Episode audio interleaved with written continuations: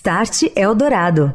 Olá, o Start Eldorado leva ao ar na Eldorado FM 107,3 todas as quartas-feiras às 9 horas da noite os grandes temas da tecnologia e da transformação digital da sociedade. O mesmo conteúdo que você acompanha todas as quartas-feiras no rádio, você ouve agora no formato podcast aqui no canal Estadão Notícias.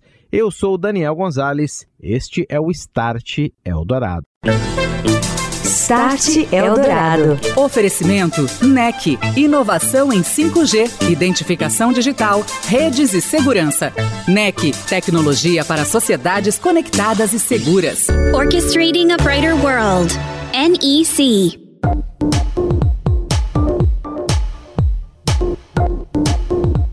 Olá, muito boa noite para você que sintoniza a 107,3 Eldorado FM, a rádio dos melhores ouvintes.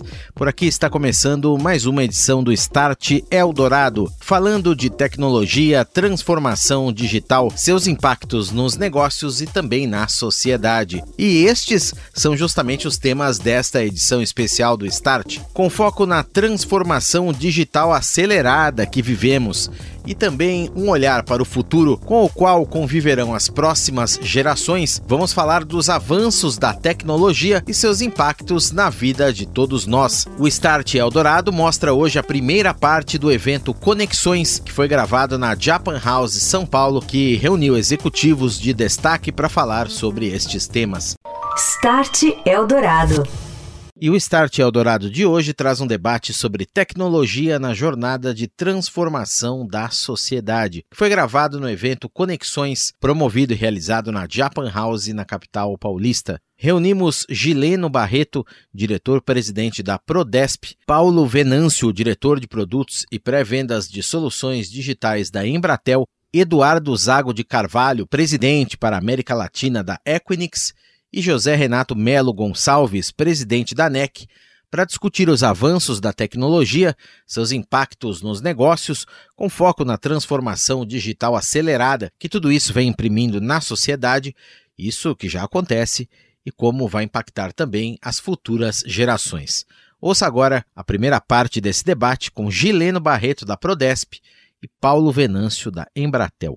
Eu queria propor uma pergunta comum aqui praticamente a todos os nossos convidados, começando pelo Gileno, que é a seguinte. Meu caro, a transformação digital agrega digitalização, mais pessoas, reúne tudo isso em um grande ecossistema e isso vem se incorporando definitivamente a muitas áreas de negócio, também a sociedade, e se acelera dia após dia com o surgimento de novas tecnologias, novos meios de trabalho, como por exemplo nuvem, desenvolvimento de conectividade de alto desempenho, a incorporação da inteligência artificial, um tema que se fala muito aí hoje em dia, entre muitos outros pontos. Então gostaria que, em primeiro lugar, compartilhasse sua visão pessoal, como profissional da sua área e desde que iniciou sua carreira também, lembrando de sua trajetória, das empresas pelas quais passou, quais foram as mudanças mais impactantes com as quais conviveu, as transformações mais significativas de Leno que presenciou nesses anos todos. Uh, sabe, uma curiosidade, eu tenho uma história muito longa com a ANEC. Né? A ANEC foi minha cliente enquanto eu estava no setor privado. Uh, eu acompanhei toda a sua trajetória. É, mais recentemente, é, nós, ao fazermos a transformação digital é, do governo federal, nós tivemos, contamos com a parceria da ANEC, especialmente no que, né, no, no Liveness que nós fizemos no GovBR. Então, nós temos realmente uma, uma relação de muito carinho, foi muito importante nesse processo de transformação digital, uh, que, na verdade, ele ainda está em curso. Né? É um trabalho em, é um work in progress, uh, tanto em nível federal quanto em nível estadual, agora nós chegamos aqui, e, e, o que eu gostaria de, de, Eu acho que eu gostaria de apontar e de ressaltar é, realmente o, o é, a, a, a, a ascensão da, da transformação digital ocorrida no período e no pós-pandemia. Realmente nós éramos, né, a TI era um patinho feio, né, ou se não fosse tão feio, na verdade, ela era vista como custo, como despesa, e de repente nós nos vimos diante de uma situação né, de uma pandemia é, em nível internacional e a transformação digital passou a ser percebida como o único meio pelo qual uma série de é, canais de governo e do setor privado poderiam alcançar as pessoas, a população. é, de forma geral. Do lado do governo, né, e eu tenho mais experiência em transformação digital é, de governo nos últimos quatro ou cinco anos, para nós foi assim surpreendente o quanto, né, o quanto a indústria conseguiu responder aos desafios. Então, é, havia, claro, um planejamento, havia uma percepção é, e uma necessidade já premente de melhoria dos canais digitais, para que nós pudéssemos fazer com que, e o nosso objetivo é sempre fazer que um Estado, né, que tenhamos um Estado para cada cidadão, e não ter vários Estados né, para um cidadão ou para vários cidadãos. É, e nesse momento nós conseguimos virar essa chave, virar essa curva. Então, é, dando o exemplo específico do GovBR, nós conseguimos, ao longo de dois anos, sair de 20, 30 milhões de pessoas para 150 milhões de pessoas hoje com é, a maior plataforma de governo do mundo em suas mãos. Então, a, a transformação digital nos permitiu entregar serviços no momento em que os canais físicos não estavam disponíveis e, principalmente, despertou ah, da indústria, eh, despertou na indústria e despertou em outras indústrias, inclusive principalmente no setor público, é, a necessidade, o interesse pela, pela transformação digital e a percepção, principalmente, de que é o único meio é, que hoje nós dispomos para tornar a administração pública verdadeiramente eficiente. Passa a palavra aqui para o Paulo Venâncio. Paulo, da mesma forma, gostaria que você compartilhasse a tua visão pessoal como profissional, já com uma larga experiência em várias empresas, desde o início da tua carreira. Claro que essa transformação se intensificou, como muito bem lembrou Gileno, nos últimos anos, em especial nesse período pós-pandemia. Mudou tudo, mudamos todos e muito rápido. Mas para você, quais as transformações mais significativas, mais impactantes com as quais você já conviveu? Legal. Eu acho que é, é como foi dito, né? A transformação digital é um processo que vem acontecendo e, e até para compartilhar um pouco dessa visão e dessa história de transformação, eu trabalhei é, em duas indústrias, né? A indústria financeira e a indústria de telecomunicações. E, e, mesmo estando dentro de uma indústria de, financeira, sempre dentro do segmento de telecomunicações. E é curioso ver como que essa transformação dentro desse mercado é, é, é ágil, é muito impulsionada e por cada situação e principalmente por uma transformação de comportamentos. Ou seja, você tem transformação, tecnologia que impulsiona é, transformação comportamental e que, por sua vez, impulsiona também a adoção de tecnologia. Então, falando um pouco dessa história e, e rapidamente recordando, nós tivemos um momento, né, no começo dos anos 80, que você precisava ter o, o, o, serviço bancário dentro de um contexto próximo ao cliente. Então, era uma expansão geográfica de levar o serviço, porque o cliente estava ligado intimamente à presença física de um serviço bancário. Logo em seguida, você vem com a evolução, né, nos, nos próprios anos 80, com a evolução de é, levar uma mobilidade. Apesar de eu ter uma agência, eu ter um serviço bancário é, próximo de onde eu estou, quando eu estou na praia, eu não tinha mais acesso a esse serviço. Então, a interconexão online, a comunicação de dados, ela passou a ser fundamental e um mercado que demandava esse tipo de, de interconexão teve que buscar é, soluções. Então, surgiram as primeiras redes satélites, porque a gente não tinha capacidade de conectividade é, disponível em larga escala para fazer todo esse trabalho de transformação e é, evoluindo, e, e, não me alongando muito por aí, mas a gente vai perceber que ao longo do, do, do, dos anos a gente vai tendo uma evolução com a internet. Então, a internet possibilitou que o serviço bancário estivesse na residência do, cidadão. É, e, obviamente, precisava também de uma conectividade. Não bastava ter o serviço disponível dentro de um data center ou dentro de um ambiente é, tecnológico sem ter conectividade, sem ter acessibilidade é, de dados.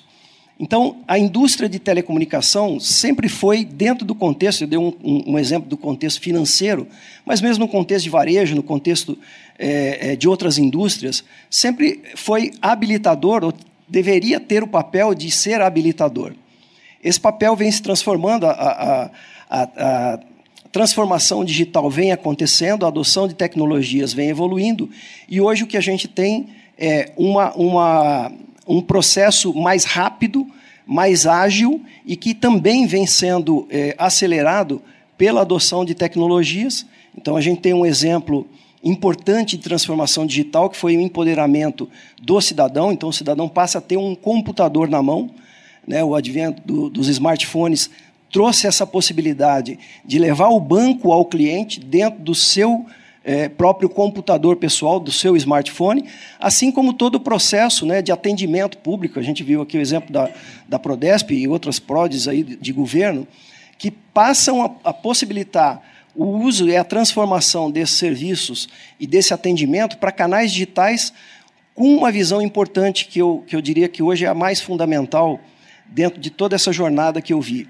Uma preocupação com é, a experiência do usuário. Cada vez mais, não basta colocar o serviço, é preciso entender como é que o usuário está é, se sentindo. Um cliente, por exemplo, de um financiamento bancário não é o mesmo perfil e a mesma necessidade de um cliente que faz investimento, que compra ações. Então, conhecer, entender como é que é a situação de cada é, é, cidadão, né, a experiência do usuário, junto com a adoção tecnológica e com esse contexto de disponibilidade, de conectividade, de banda larga, de infraestrutura de comunicação, vem, vem ajudando a, a, a essa transformação ser acelerada e, principalmente, na adoção da digitalização de muitos serviços, seja no varejo, seja no segmento financeiro, na indústria, e a gente vai ver um pouquinho mais para frente aí que isso vai evoluir de uma forma assim assustadora, mas muito interessante, muito benéfica. Estamos de volta, este é o Start Eldorado, hoje falando sobre tecnologia na jornada de transformação da sociedade. Debate que reuniu executivos de destaque que discutiram esse tema conosco em mais um evento da série Conexões, realizado, promovido pela Japan House, aqui em São Paulo. Agora, neste segundo bloco, você ouve mais sobre infraestrutura com Eduardo Zago de Carvalho, da Equinix, e José Renato Melo Gonçalves, da NEC. Confira. Start Eldorado. Passar a palavra aqui para o Eduardo Zago de Carvalho, da Equinix. Edu, falando em infraestrutura, a Equinix a gente sabe que está vivendo, vivenciando uma expansão enorme. E eu queria que você contasse, então, começasse a compartilhar a tua visão e como é que tudo isso está se acelerando dessa maneira tão intensa, como muito bem lembrou Paulo Venâncio aqui. É, desde que você iniciou a tua carreira, quais foram as principais transformações, exigências, toda essa conectividade em termos aí dos data centers é, de vocês? Bem-vindo. Bom, eu trafego nesse mercado assim desde os primórdios. acho que eu fui um dos, estou na primeira leva de executivos a trabalhar com o mercado de data center, com certeza. E, e no início, eu até estava lembrando aqui enquanto meus amigos falaram, e eles colocaram muitas coisas, cobriram muitos assuntos. Os gurus da internet diziam, lá pelos idos de 2002, pelos anos de 2002, mais ou menos, quando esse mercado de, de data centers começou, que talvez em 2010 ninguém mais iria aos supermercados ou às lojas fazerem compras. É óbvio que isso não se consolidou. É, ainda ir ao supermercado e fazer compras externas em shopping centers continua sendo é, uma prática do, dos consumidores. Mas o mundo se transformou muito nesse tempo, né? principalmente pela digitalização e pela transformação digital. Se nós pegarmos, por exemplo, uma pandemia, assim, as food techs, em todos os, os aplicativos que rodam dentro de um celular, ela teria sido uma tragédia muito maior. Por, por, questões de acessibilidade, por questões de entrega, de logística e outras questões. Então, é, é, é, a, a, pandemia ela acelerou essa transformação de empresas que tinham isso no seu pipeline e fez com que as empresas que não tinham adotassem isso durante a pandemia. Nós enfrentamos, durante a pandemia, o maior período de expansão dos data centers é, é, nesta época. Por quê? Porque as compras eram feitas é, de uma maneira mais rápida, pela demanda que, que nós tínhamos. Por exemplo, o Zoom, ele teve uma expansão assustadora ao redor do mundo pela demanda que houve das reuniões online, etc. E junto com a transformação, veio a transformação pessoal e a transformação também no mercado de trabalho. O trabalho remoto ele virou uma realidade aqui no Brasil, que não era. Se nós pegarmos nos Estados Unidos, por exemplo, já era uma realidade. Alguns profissionais, por exemplo, eles vão ao, ao, ao, ao escritório hoje uma vez por mês. E eu acho que isso também tem o lado ruim, né? que você perde é, o que eu chamo de combustão colaborativa. Ou seja, você perde a, a, a, aquela questão pessoal, as discussões, o café e etc. E a gente está tentando reconquistar isso. E isso veio junto com a transformação digital. Ah, agora, se nós pegarmos por outros aspectos, ela acelerou muitas coisas e trouxe também, do outro lado, as questões de fraude. Uh, uh, uh, o Paulo salientou bem essas questões bancárias, e o Barreto também, mas, junto com isso, nós acabamos com aquele trabalho que, que era comum, que era saidinha de banco. Não existe mais. Hoje as fraudes são digitais. Então, você vê alguém te ligando, alguém fraudando, mandando um SMS para vocês, clique aqui que você vai ter acesso a uma promoção. Não, ele vai estar varrendo a sua senha ali e vai ter acesso ao conteúdo todo bancário, etc. Então, é, são coisas que vieram com a transformação digital também que a gente precisa ficar atento. Mas eu, particularmente, sou entusiasta disso. Acho que, junto com a inteligência artificial agora, que é uma outra parte da transformação que vem forte e a gente está aprendendo também, mas é uma outra vertical dentro do mercado data center que a Nvidia, por exemplo, você vê o crescimento dela nos Estados Unidos é assustador. A demanda de crescimento dela que ela está tendo dentro dos nossos data centers é assustador. Então, junto com isso, a gente está experimentando é, um, diversos, diversas etapas dessa transformação que, que, que vem assim a, a, a galope, né? vem muito rápido já tem aquela, daqui a pouco a gente vai falar de inteligência artificial aqui, mas já tem aquele que ele te liga com a tua voz, né? Liga para algum parente com a tua voz e falando que é você e não há como ainda identificar, né? Mais um exemplo aí disso que o Eduardo colocou muito bem. Muito bem, eu vou fechar essa primeira rodada com José Renato da NEC.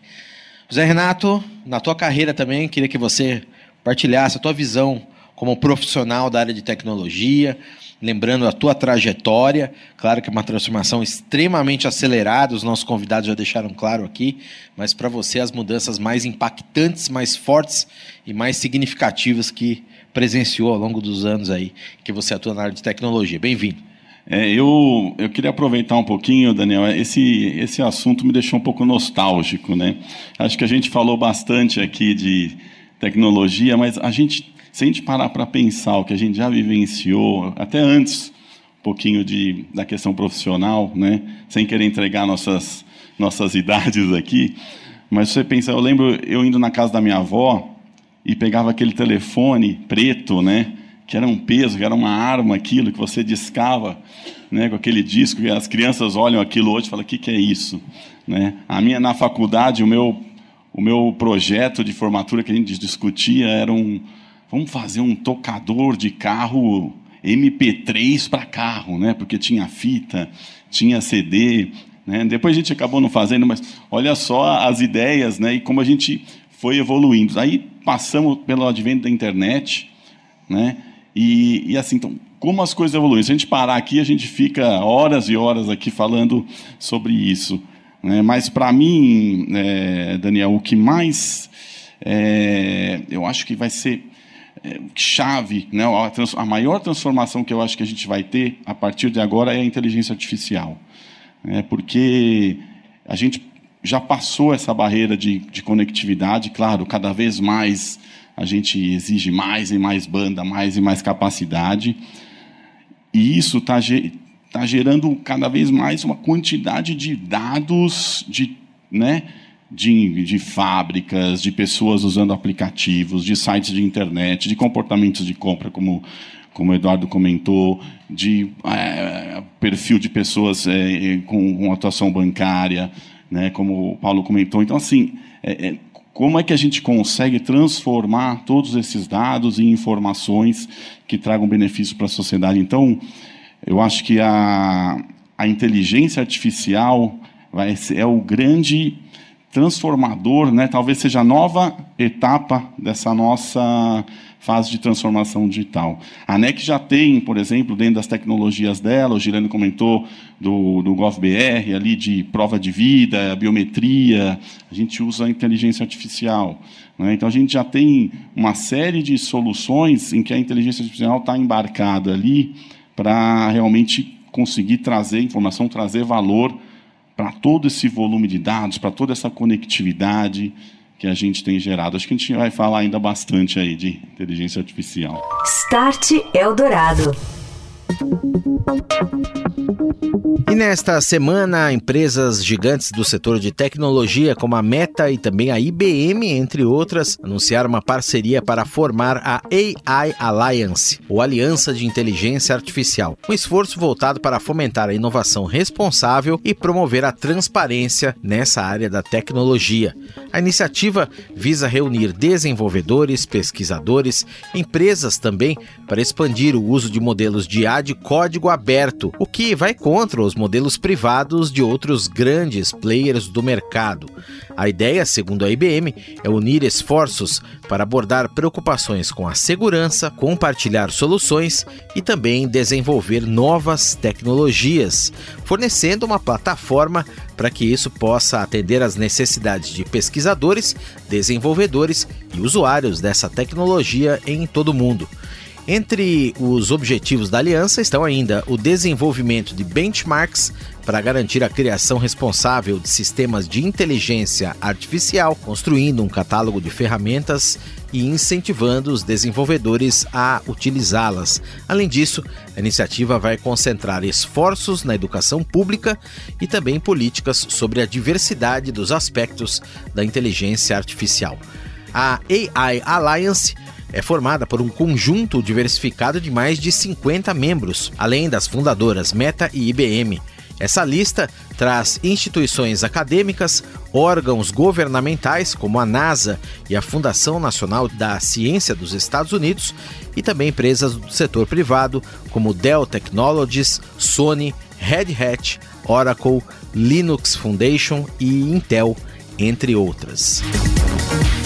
E aqui no Brasil, algumas das principais empresas de internet que atuam no país, ao lado de associações setoriais que reúnem desde pequenos provedores de internet até emissoras de TV, anunciaram nesta quarta-feira a Aliança pela Internet Aberta, AIA, que será comandada pelo ex-deputado e ex-relator do Marco Civil da Internet, Alessandro Molon. A entidade vai essencialmente atuar no debate sobre uma eventual taxa de uso da rede, ou network fee, ou fair share, como queiram, como se referem às teles, isso no jargão das empresas. O movimento da aliança surge como resposta à movimentação das operadoras de telecomunicações que tem incentivado esse debate de que forma as grandes empresas de internet, que geram a maior parte do tráfego nas redes, podem contribuir com a partilha dos custos de investimentos na infraestrutura. Entre os associados estão empresas como Google, Meta, Netflix, Mercado Livre, Kawaii, TikTok, Amazon, associações como a Brint, Abranet, Abria, Abert, AB Startups, Saúde Digital Brasil, entre todas as 20 participantes. Segundo o Alessandro Molon, diretor executivo da entidade, trata-se de uma aliança de vozes e vários setores para contribuir com dados e fatos para um debate estruturado sobre essa contribuição adicional para o uso de infraestrutura de internet. Você ouviu Start Eldorado. Oferecimento NEC, inovação em 5G, identificação digital, redes e segurança. NEC, tecnologia para sociedades conectadas e seguras. Orchestrating a Brighter World. NEC.